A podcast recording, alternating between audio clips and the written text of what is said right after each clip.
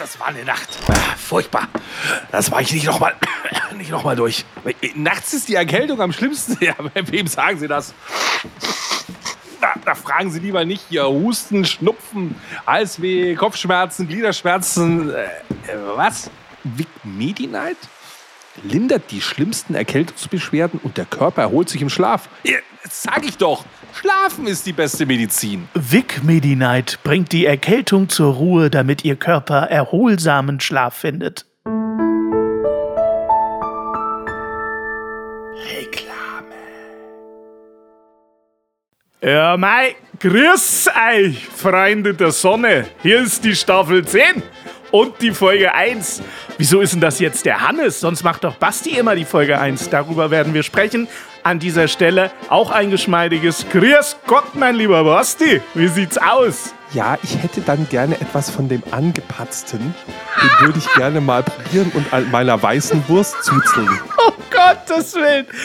So, ich ignoriere dich einfach. Wenn du schlechte bayerische Imitationen machst, meine Heimat besudelst, das kann ich, wenn dann selber. Grüß dich, Hannes. Können wir nicht einfach für diese Staffel festlegen, dass du in deinem allerbesten Hochdeutsch sprichst oh und ich in meinem allerbesten Bayerisch? Das wäre doch lustig. Das Krasse ist ja, dass ich fast kein Bayerisch so richtig kann. Also bei mir ist das ja auch so aufgesetzt. Das ist so Münchner Bayerisch halt, so ein bisschen Bayerisch. Dazu werden wir noch kommen, Basti, ja. zu deinem Bayerisch. Ja. Ha, sage ich mal. Wir haben schon festgestellt, es wird eine verdammt, verdammt wilde Staffel. Freut euch auf Staffel 10. Es geht im Grunde ums Musikbusiness, aber es geht vor allen Dingen auch um den Freistaat Nummer 1 beziehungsweise Nummer 2 hinter Sachsen, um Bayern, denn da sind wir und wir sind in Folge 1 direkt auch aus Bayern raus, nämlich in Übersee. Ich habe mir gedacht, scheiße auf Bayern. Endlich. Wir sind in Übersee, in der Gemeinde Übersee, mit ihren 5050 Einwohnern. Wir befinden uns im Landkreis Traunstein und das Ganze ist, lieber Basti, ein Luftkurort, der am Südufer des wunderschönen Chiemsees gelegen ist. Aber Traunstein kennst du, oder? Von der Telefonauskunft früher. Nee. Die war immer in Traunstein. Die Zeitansage und so weiter, das sitzt alles in Traunstein. Also früher, wenn man per Telefon sich die Zeit hat sagen lassen, dann kam das immer aus Traunstein. Ah, das wusste ich nicht. Ich kenne das natürlich noch als alter Mensch. Das ist unser Greenwich Village. Ah, okay. Gut zu wissen. Da stand die einzigste Atomuhr der Welt. Ich habe äh, natürlich, wie du weißt, auf diese ganzen geschichtlichen Sachen und Baudenkmäler und so, die ganze Scheiße interessiert eh keinen Sau. Das Einzige, was in Übersee interessant ist, ist das Jahr 2007. Deswegen habe ich mir diese wohlklingende Gemeinde auch ausgesucht, denn 2007 gründete dort der Sänger und Trompeter Stefan Dettel die sensationelle Band La Brass Banda. Die ist nicht mehr ganz so unbekannt. Ich weiß, von wegen Nachwuchs und so. Aber da wir über das Musikbusiness sprechen, möchte ich gleich mit einer Empfehlung beginnen. Ich liebe La Brass Banda. Ich bin ein ganz großer Fan dieser bayerischen Band aus Übersee. Das klingt so toll, ne? Bayerische Band aus Übersee. Ähm, Sie sind beheimatet in den Genres neue Volksmusik, Ska, Punk, Brass, Reggae, aber Sie selber, und das finde ich viel witziger, äh, nennen Ihr Genre selber bayerischen Gypsy Brass, Funk Brass oder, jetzt kommt der Hammer, Alpenjazz Techno. Ist das ein geiles Genre, oder? Sensationell. Ich habe die Jungs mal live sehen können auf okay. einer Feier der Sony Music. Ja. Und es ist total geil, wenn normale Sony-Künstler davor auf die Bühne gehen, wie Alicia Keys und ja. so weiter. Und dann kommen die Bayern-Seppel in Lederhose, ohne Schuhe, ohne ja. Socken auf die so Bühne. Geil und machen innerhalb von 10 Sekunden mehr Stimmung als fünf ja. Bands davor zusammen. Absolut. Absoluter Wahnsinn. Ist Granate so. auf der Bühne. Solltet ihr da draußen La Brassbanda nicht kennen, dann werdet ihr das hundertprozentig nach diesem Lied ändern. Und ich habe mir gedacht, eigentlich hatte ich das für äh, Folge 3 erst geplant, aber ich habe gedacht, mit geilerer bayerischer Stimmung kann man nicht in diese Staffel 10 starten. Und deswegen, liebe Freunde, hört jetzt rein. Ich weiß nicht, welches der beiden ausgewählten Lieder sich Basti rausgesucht hat. Ich habe zwei zum Vorschlag gemacht. Vor unserem Intro, so viel Ehre muss sein, hört ihr jetzt mal rein in Labras Banda. Ab geht's. Donzen. Gestern Nacht in Landschaftstraßen wollte ich mich zu strahlen in kleine Gassen. Kann's nicht fassen, denke ich allweil nur an dich.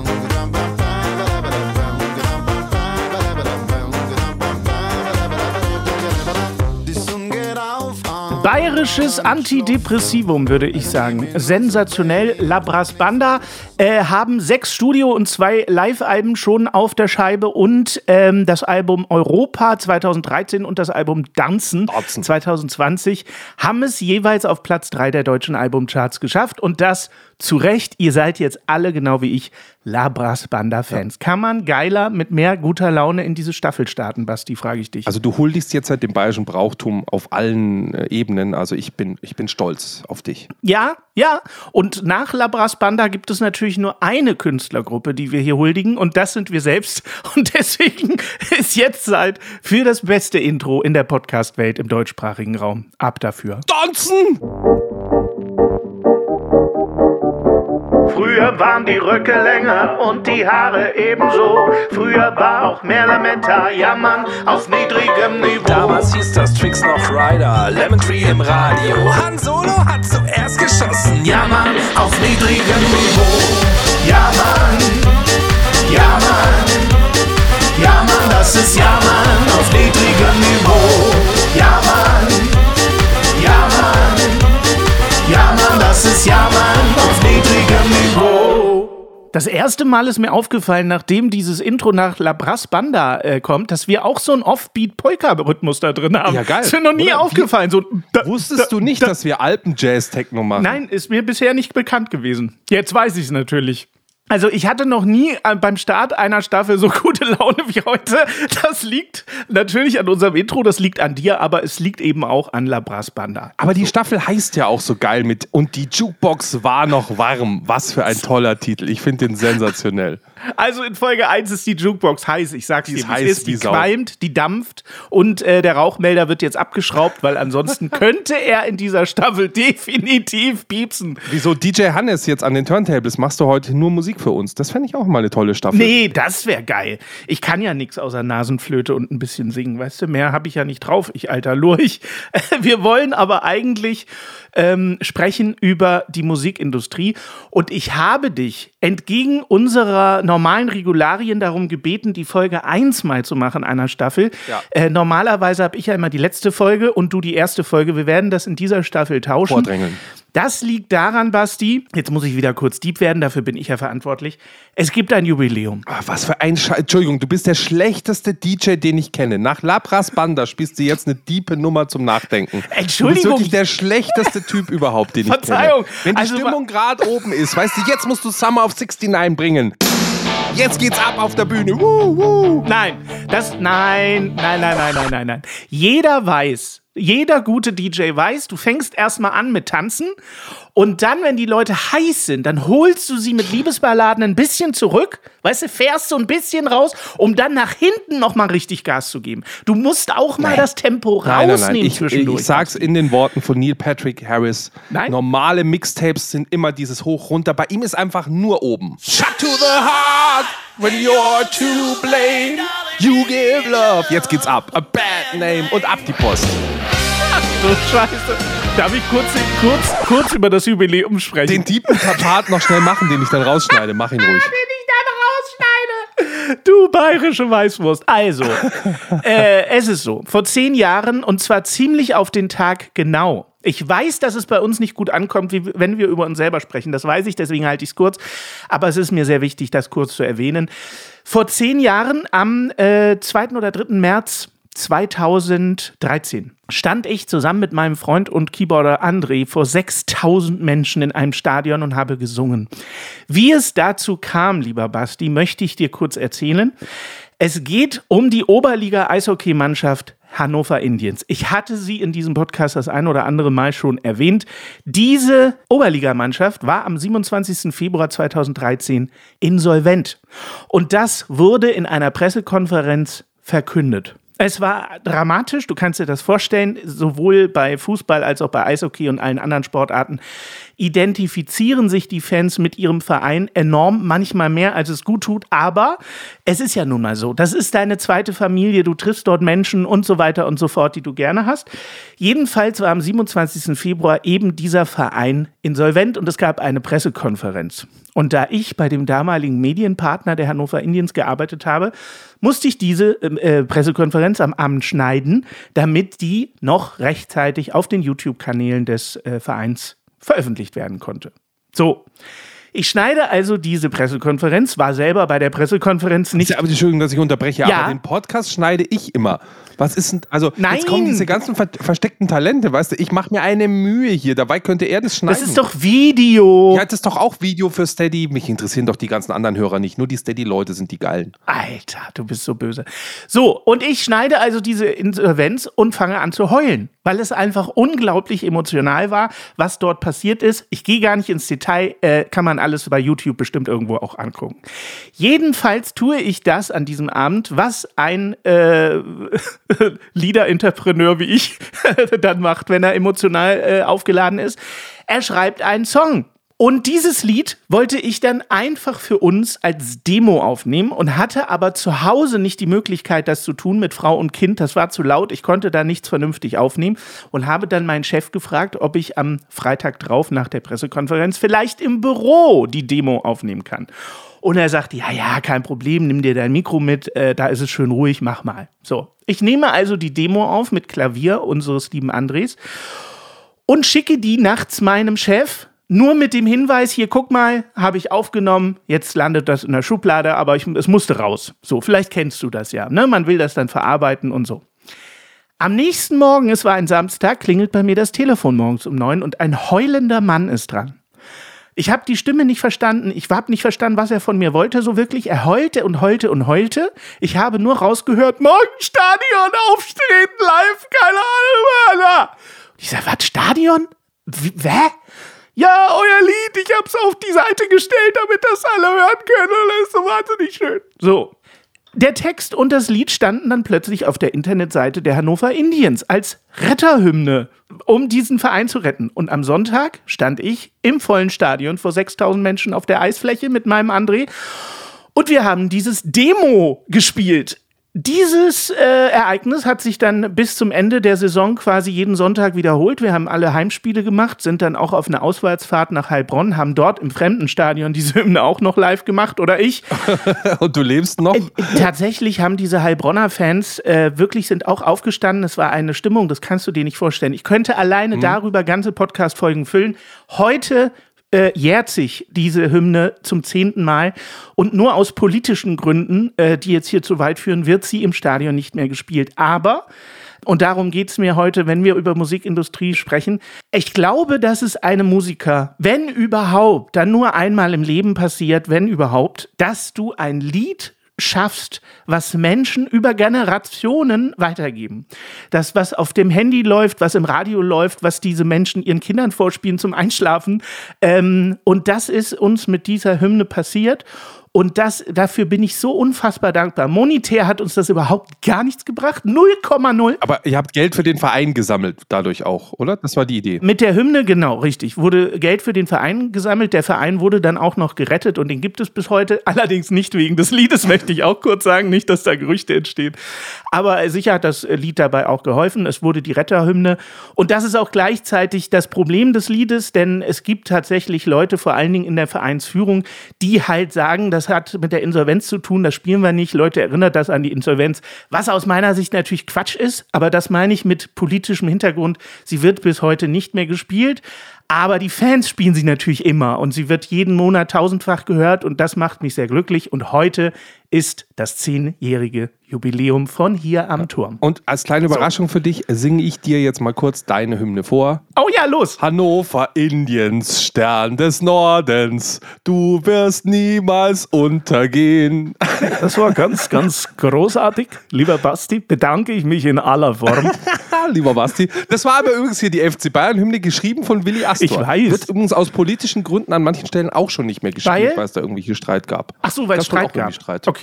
Ich kann jetzt wieder erzählen, wie wir im Tonstudio die Hymne von 1860 München aufgenommen haben. Wie ist die? Ich weiß nicht mehr, wie sie ging, aber man kam auf die Idee, wäre es nicht geil, der Nordkurve einzuladen Ja.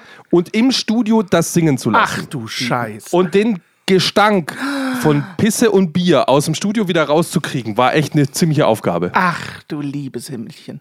Du weißt ja übrigens, oh, ich weiß nicht, ob du es weißt, Trikots, die du als Fan trägst, werden ja grundsätzlich nie gewaschen, Ich ne? weiß es. Also, das ist so ein Gesetz, das hat man mir damals gesagt. Das ist wie mit meiner Podcast-Kluft. Die trage ich auch nur hier. Aber das, also, wenn, wenn man jetzt so jemand ist, der Hygiene jetzt schon nicht so ungeil findet, dann ist so ein Fantrikot eine Herausforderung. Also auch olfaktorisch. Das riecht schon, also das riecht schon streng zum Teil. Da ist Bier drauf, durchaus mal Kotz. Also, du weißt, was ich meine. Aber auf, das ist immer die Frage, ob deine eigenen Körperflüssigkeiten drauf sind oder die der anderen Leute. Ich finde, das macht geruchstechnisch gar keinen Unterschied. Ach doch, das ist schon ein Unterschied. Findest du Als, schon? als Souvenir vom Auswärtsspiel mitgebracht, bisschen Blut vom Gegner, ah ja. Nee, trägst du mit Würde. okay. Ja, widerlich. Also ist ja deine Folge heute, also wir haben 16 Minuten rum, ist schon Ja, wieder stark, ach. stark, stark, noch nicht mal Fanpost Ja. vorgelesen, aber hier groß einen von der Hymne losgelassen. Super. Meins, deins, das sind ja nur weltliche Kategorien, wie schon das Känguru feststellen konnte. Nee, äh, wir wollen natürlich grundsätzlich über Musikindustrie sprechen, wobei du da natürlich mehr zu Hause bist als ich. Wir müssen in dieser Staffel auf jeden Fall. Aber über Musik, auch generell über das Geld verdienen mit Musik, also nicht nur über Fall. unsere Erfahrungen mit der Industrie, Klar. die sind schnell erzählt, die sind nämlich immer fürchterlich. Aber schon alleine, um zu clickbaiten, ähm, möchte ich natürlich darauf hinweisen, dass wir dich, Basti, und stell dich darauf ein, die Frage wird so lange kommen, bis du sie beantwortest. Wir werden natürlich auch über Ereignisse in der Studiobranche sprechen. Natürlich. Wer ist nett, wer ist eine Arschgeige, wer ist arrogant, wer diese ganzen Sachen, das wollen wir hören, Ja. Basti. Und darüber musst du, ich sag's dir, wie es ist, reden. Wenn du Namen nicht droppen willst, dann mach zumindest Hinweise, damit man drauf kommen kann, ohne den Namen zu erwähnen. Du hast ja vielleicht Ich arbeite nicht mehr in der Musikbranche, ich kann dir die Namen und die Adressen von allen Leuten geben. so, das wollte ich doch hören, Basti. Ich gebe euch die private Handynummer. So, das ist nämlich natürlich meine Frage eins. Basti ist ja in der äh, Studiobranche zu Hause gewesen und wieder zu Hause.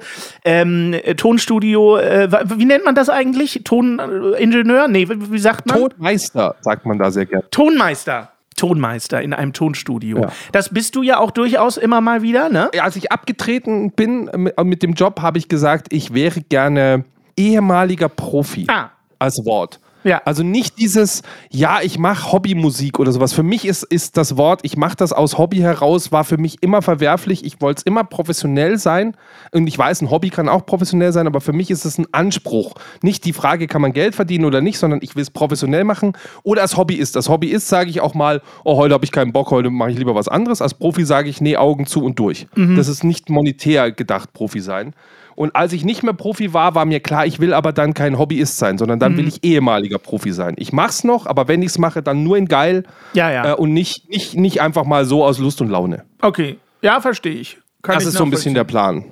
Und äh, als Feuilletonist äh, der, dieses Podcastes muss ich natürlich fragen, äh, wie sieht's aus, Ja. Basti? Hau mal raus. Wer waren die Leute, mit denen du jederzeit wieder dich nachts im Studio einschließen Oh. äh, wirst? Natürlich wollen wir Namen hören, ist ja ganz klar. Jetzt kommen wir nicht mit irgendwelchen äh, Größen aus irgendeiner bayerischen Gemeinde, sondern jetzt wollen wir Namen hören. Wer sind die Leute, die äh, du positiv in Erinnerung hast? Und natürlich viel spannender, wer sind die Arschgeigen in der Branche? Hau doch mal bitte raus, Basti. Also so richtige Arschgeigen gab's nicht. Also Das die schlimmsten. Arschgeigen sind im Normalfall die Manager und so weiter. Okay. Mit den Musikern ging es eigentlich immer ganz gut. Es ist nie Okay. groß eskaliert.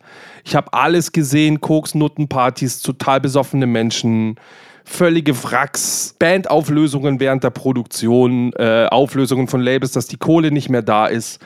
Äh, so durchgekiffte Musiker, dass sie dich in Drogen bezahlen wollen. Also alles, alles da gewesen. Jede fucking Story, die du dir vorstellen kannst. Von Gangster-Rap bis, bis, bis Jazz habe ich ja alles irgendwie gemacht. Das ist ja scheißegal was. So auf der Creditliste, wenn die Leute immer Namen hören wollen, was hast du denn irgendwie gemacht, was man kennt, dann kann ich immer sagen, hey, man macht nie die komplette Produktion. Bei diesen ganz großen Sachen bist du eigentlich immer nur ein Teil im Rädchen. Ähm, die größten Sachen, die ich hatte, war, ich war für Revolverheld damals für deren erfolgreichste Single die Vocal auf, Vocals aufzunehmen. Das hat sich per Zufall ergeben. Ähm, da können wir vielleicht auch, wenn wir wollen, dann gleich noch in den Song reinhören, damit ihr wisst, was ihr da verpasst. Nichts. ähm, ich habe äh, die Chance gehabt, für Alanis Morissette am Vocal Editing zu arbeiten, was auch was Besonderes ist, weil es in Deutschland eigentlich sonst keiner darf äh, für amerikanische Künstler. Ich habe mit ein paar Grammy-Leuten zusammengearbeitet. Ich habe bei einer Produktion mitgewirkt, äh, da habe ich ein Live-Recording gemacht. Das hat als Live-Recording den Grammy auch gewonnen dann, obwohl ich das Recording gemacht habe. Ähm, Also ein bisschen was ist so hängen geblieben, so ein bisschen goldene Platin-Schallplatten, so diesen normalen Käse, den, den hast du halt. Ich habe 17 Jahre lang gemacht, irgendwann passiert sowas. Das ist nur eine Frage der Zeit, bis es passiert. Stolz bin ich eigentlich eher auf die unbekannten Künstler, mit denen man verrückte Sachen gemacht hat. Und ich habe ein bisschen Musik auch mitgebracht, so für die ganzen nächsten Folgen. Das werden wir jetzt nicht alles immer gleich am Stück machen. Falls ich Bock habe, können wir ja mal ein bisschen so in Sachen reinhören, wo ich ein bisschen aus dem Studio Nähkästchen was erzähle. Jetzt haben wir natürlich ganz viel Vita von dir gehört. Vielen Dank Geil. dafür. Ist sehr spannend. Aber meine Frage hast du nicht beantwortet. Das Ja. ist natürlich wie bei Politikern üblich äh, der erste Versuch. Aber Markus Lanz würde jetzt natürlich an dieser Stelle sagen.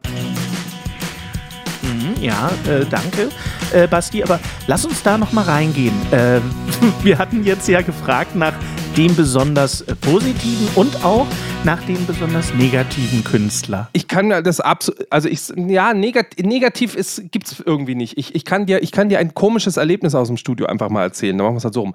Ich habe mit einem Künstler gearbeitet, der nennt sich Mario Winans. Der ist aus Amerika. Der hat zum Beispiel Schlagzeug gespielt für Puff Daddy bei Come With Me.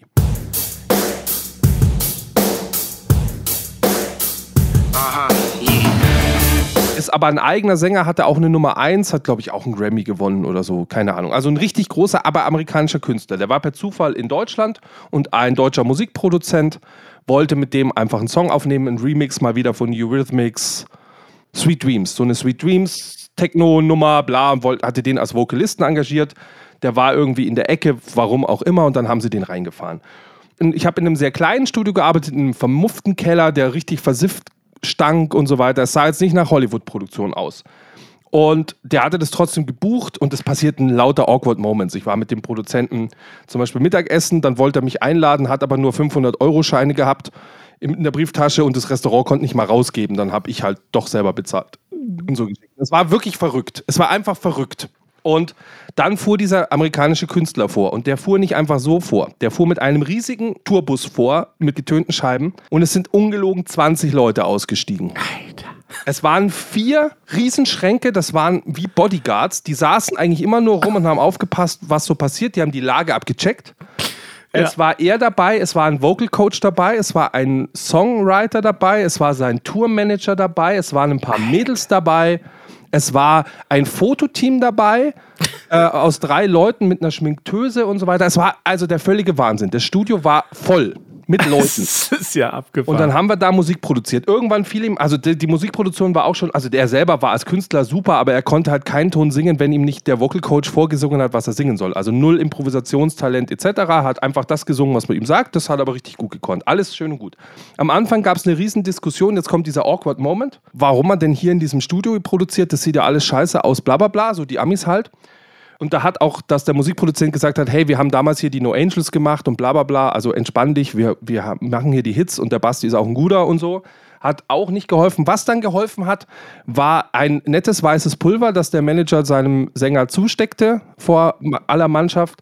Dann war es für ihn wieder okay, hier zu sein, weil wenn wir Party machen, dann ist ja okay. Ah. Und dann haben die da Party gemacht. Und ich war halt so ein kleiner Mensch in so einem kleinen Ministudio und dachte mir, Leute, ich will einfach nur meinen Job machen. Ich habe einfach auf dieses ganze Affentheater überhaupt keinen Ja. Bock. Eigentlich gar keinen Bock. So.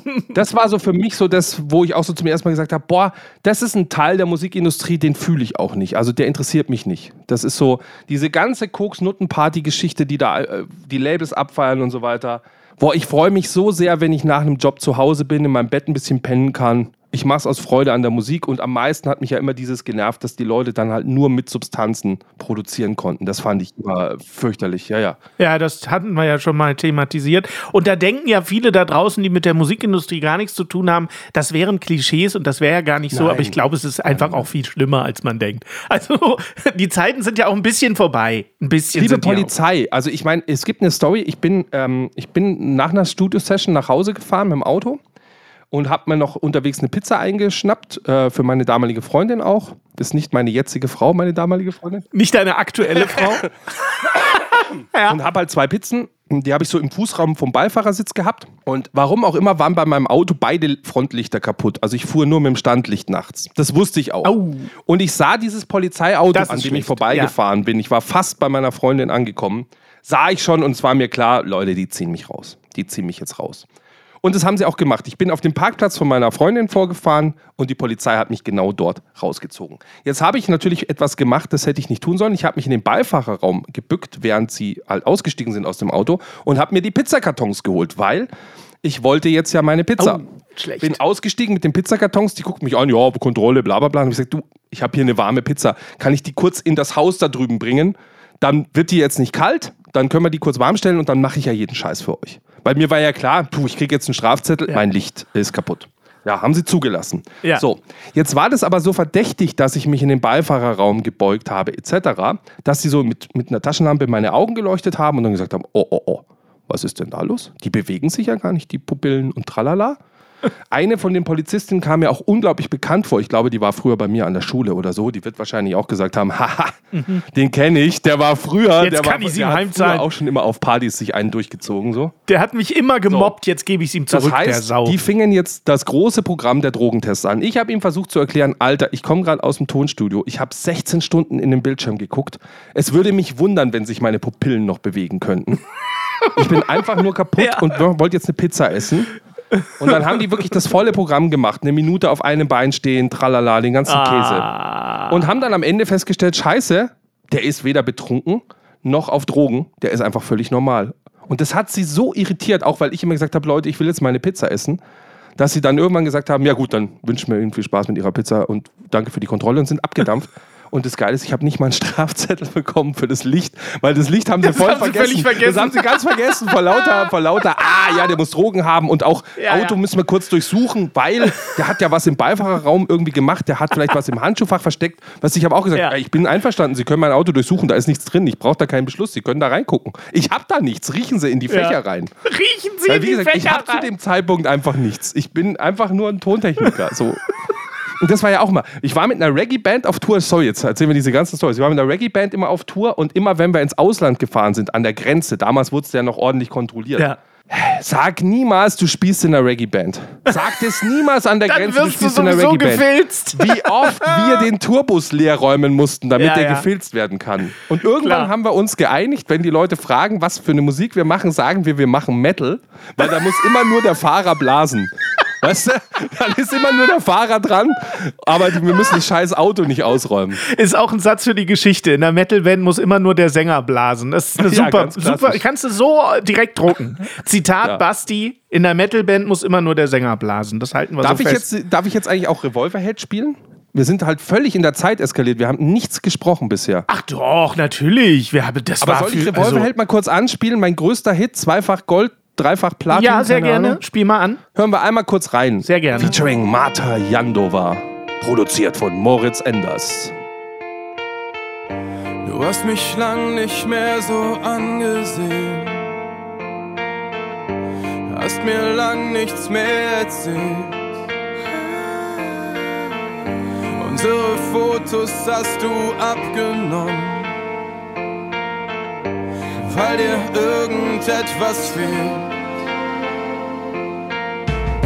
Du rufst mich an und sagst, du weißt nicht mehr. Weiß nicht mehr, was dich berührt. Die letzten Jahre haben dich aufgewühlt und dich nur noch mehr verwirrt. Halt dich an mir fest, wenn ein Leben dich zerreißt. Halt dich an mir fest, wenn du nicht mehr weiter weißt. Ich kann dich verstehen.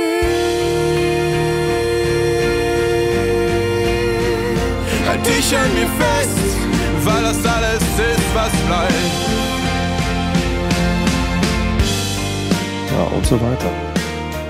Geht super auf, der Refrain. Ich habe das Lied immer geliebt, wirklich. Ich finde das total Ich geil. glaub, ich hasse Ein es. Refrain, der richtig aufgeht. Na gut, du hast es schon sechs Millionen Mal gehört, ist ja logisch. Ja, ich meine, damals im Studio habe ich mir halt gedacht, boah, ist das ein Fake-Song? Also ich fühlte, ich habe den Song nicht gefühlt. Also ich fühle, auch jetzt, wenn ich ihn höre, höre ich jedes Vocal-Editing, jedes Fitzelchen, jedes Schnipselchen, was gebastelt ist. Es ist halt fake. Also es, der Song lebt von diesen, von diesen Vocals, die dann alleine stehen. Also der Gesang ist das, was den Song auch so eigenständig macht. Mhm. Den kannst du hassen, den kannst du lieben. Ich hasse ihn so ein bisschen, aber ich war halt auch dabei, wie er entstanden ist. So, Ja, das ja, ist halt so ein logisch. bisschen das Thema.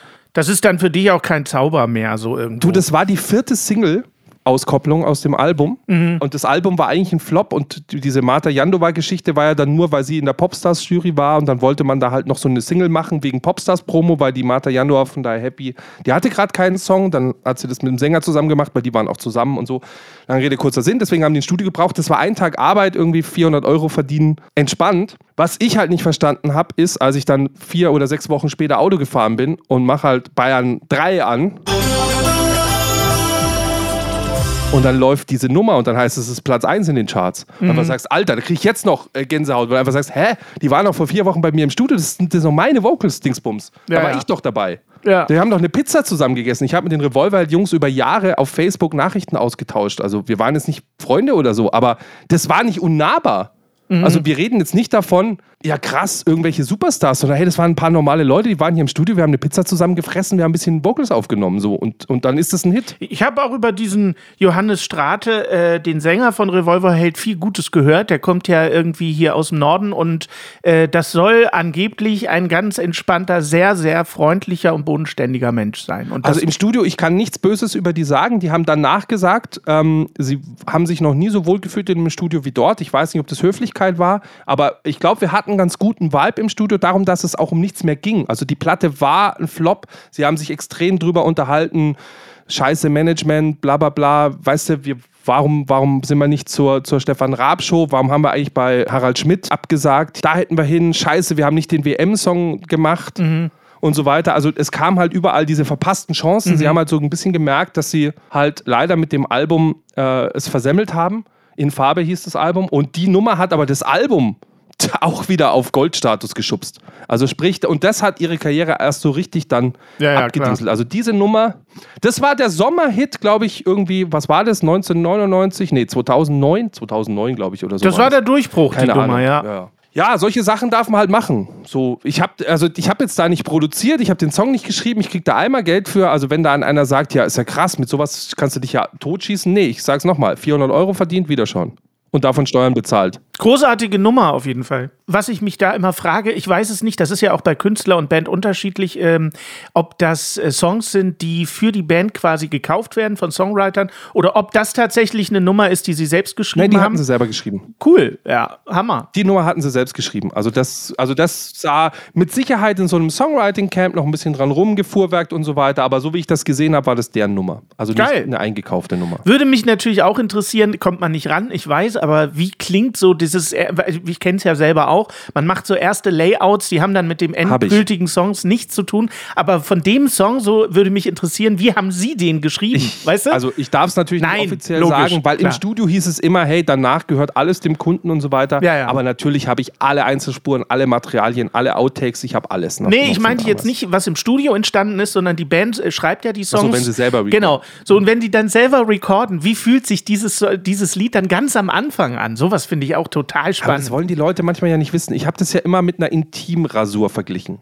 Okay? Also wenn du gerade dabei bist, eine Intimrasur zu machen, möchtest du nicht unbedingt Zuschauer. Aber wenn du fertig bist, dann wirst du es jedem zeigen. Also ich möchte meine Intimrasur auch fertig nicht jedem zeigen. Aber du hast ja letztens deine Intimrasur gezeigt. Da muss ich dich noch rügen für. Du sitzt ja inzwischen auch im Studio und machst Musik äh, und du hast ein Demo Ja. vorgespielt im Livestream. Richtig. Was die dümmste Idee aller Nein. ist, die man als Musiker Nein. machen darf. Man darf seinen Schuss nicht Doch. schon schießen, bevor die Klinge Auf jeden Fall. Ist. Wenn du, äh, ich, bin- ich gehe sogar noch eine, äh, einen Schritt weiter. Ähm, ich darf das eigentlich auch nicht spoilern, aber wir arbeiten im Moment an einer Sache, die wird ganz, ganz, ganz, ganz geil. Äh, und da geht es genau darum. Wir wollen äh, in Zukunft zeigen, ich muss jetzt aufpassen, was ich sage, äh, dass die Idee keiner klaut. Äh, wir wollen in Zukunft zeigen, wie Songs entstehen und zwar von dem Text bis zum fertigen Song und du kannst alle Entwicklungsstufen verfolgen und so weiter. Das ist im Bei Moment. uns im Podcast. Ja, nee. Aber das äh, ist nur im Moment noch eine rechtliche Frage, weil die äh, Problematik im Moment noch ist, dass äh, da sind wir im Moment noch dran, das zu klären.